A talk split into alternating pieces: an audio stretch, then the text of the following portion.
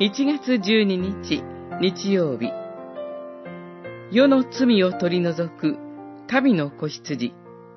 ヨハネによる福音書1章29から42節。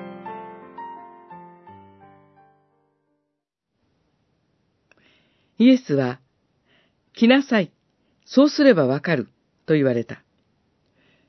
そこで彼らはついて行って、どこにイエスが泊まっておられるかを見た。そしてその日は、イエスのもとに泊まった。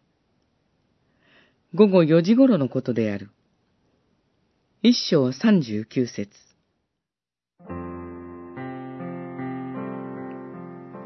二人の弟子を伴っていたヨハネは、歩いておられる主イエスに目を留めて、見よ、神の子羊だ、と言いました。これを聞いた弟子たちは、即座に主イエスに従う決心をしました。主イエスは振り返って彼らに、来なさい、そうすればわかる、と声をかけられます。こうして彼らは主イエスのもとに泊まることになったのです。ヨハネによる福音書において、宿る、泊まるという言葉は特別な意味を持っています。泊まるとは、主イエスと共に過ごして、人格的な交流を持つことを表します。